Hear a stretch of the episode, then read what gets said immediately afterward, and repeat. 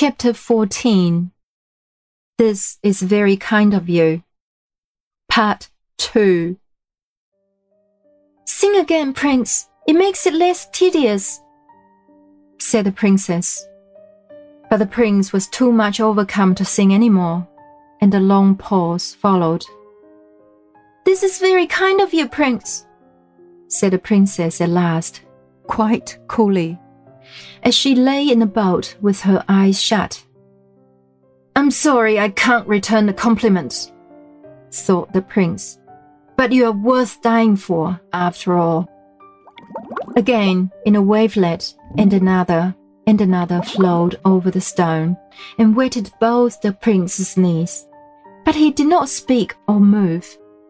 Two, three, four hours passed in this way the princess apparently asleep, and the prince very patient. But he was much disappointed in his position, for he had none of the consolation he had hoped for. At last, he could bear it no longer. Princess, said he. But at the moment, up started the princess crying, I'm afloat! I'm afloat! And the little boat bumped against the stone. Princess, repeated the prince, encouraged by seeing her wide awake and looking eagerly at the water. Well, said she without looking round.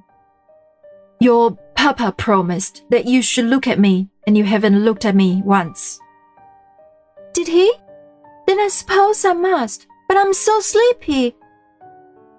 Sleep then, darling, and don't mind me, said the poor prince. Really, you're very good, replied the princess. I think I will go to sleep again. Just give me a glass of wine and a biscuit first, said the prince, very humbly.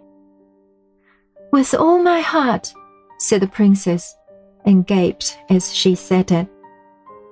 She got the wine and the biscuit, however, and leaning over the side of the boat towards him, was compelled to look at him. Why, Prince, she said, you don't look well. Are you sure you don't mind it? Not a bit, answered he, feeling very faint indeed. Only I shall die before it is of any use to you, unless I have something to eat. There then, said she, holding out the wine to him. You must feed me. I dare not move my hands. The water would run away directly. Good gracious, said the princess, and she began at once to feed him with bits of biscuits and sips of wine.